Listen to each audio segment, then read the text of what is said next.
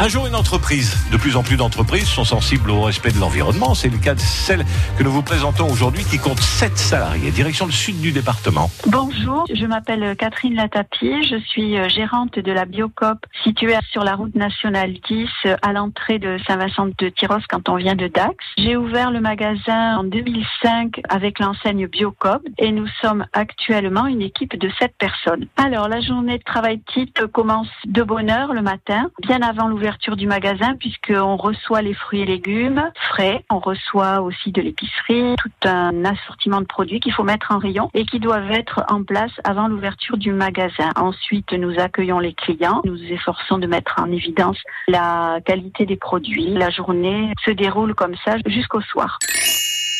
Tout me plaît dans son métier.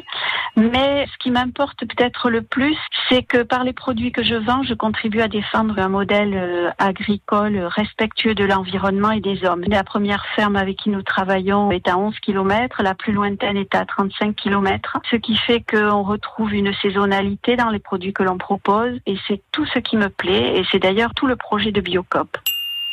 Mon grand projet, c'est de maintenir la stabilité du magasin en travaillant sur l'offre, avec une offre toujours plus variée, qui soit euh, pour tous les goûts. On a euh, développé dernièrement le rayon traiteur et euh, charcuterie. Il y a également eu le développement du rayon vrac. Alors c'est un rayon qui est intéressant parce que les clients peuvent acheter uniquement la quantité qu'ils veulent. On peut venir aussi avec ses propres contenants. On fait un travail sur la réduction des déchets. Catherine Natapi, gérante de la boutique Biocop à Tyros. Plus d'infos sur son site chalon.biocop.net. À réécouter et à podcaster sur l'appli France Bleu